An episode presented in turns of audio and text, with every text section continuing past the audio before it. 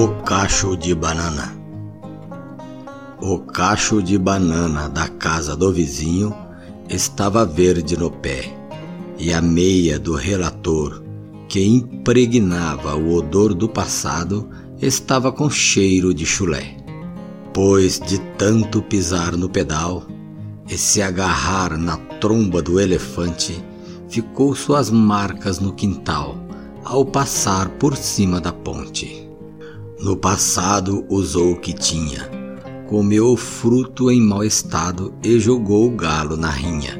Mas olhando para o lado, o cacho verde tinia e balançava, como se estivesse arrancado, e estava no seu estado. Ainda não tinha chegado sua hora como eleito adorado. Então veio o tempo, estendeu na terra o outro passo e com a sabedoria dos fracos esticou as cordas do reinado. Agora está dentro do plano, com um tumultuado recado, e suas flechas apontava para o alto. Sendo uma bela viola, com as cordas afinadas de um mestre cartola, cantou e dançou na plataforma, mas por dentro da alma tinha o alarido de um jumento o pão do cesto era amargo e em seu interior bolorento. Ao praticar as manobras do posto, fazia o pobre revirar de desgosto.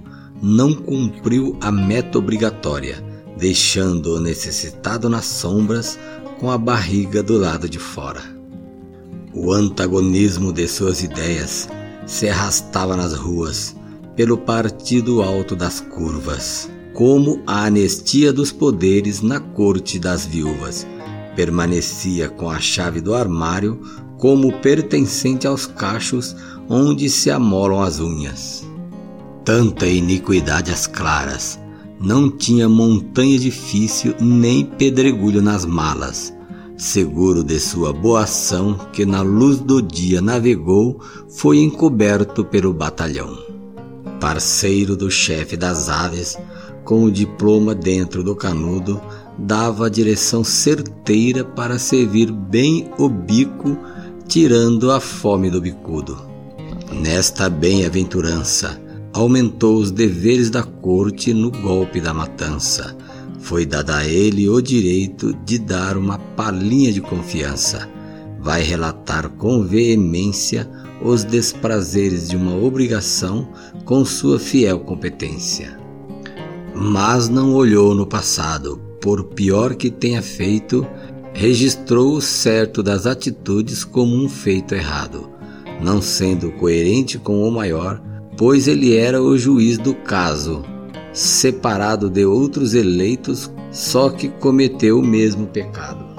Em sua prescrição não houve mácula nas margens, progrediu com a destemida delação ela tem que sair da cadeira, não é digna de minha absorção.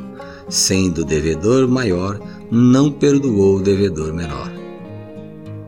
Agora o mar vai se desmanchar em lágrimas e os peixes vão dormir em águas turvas, porque ficaram com medo das torrentes geradas pelas fortes chuvas.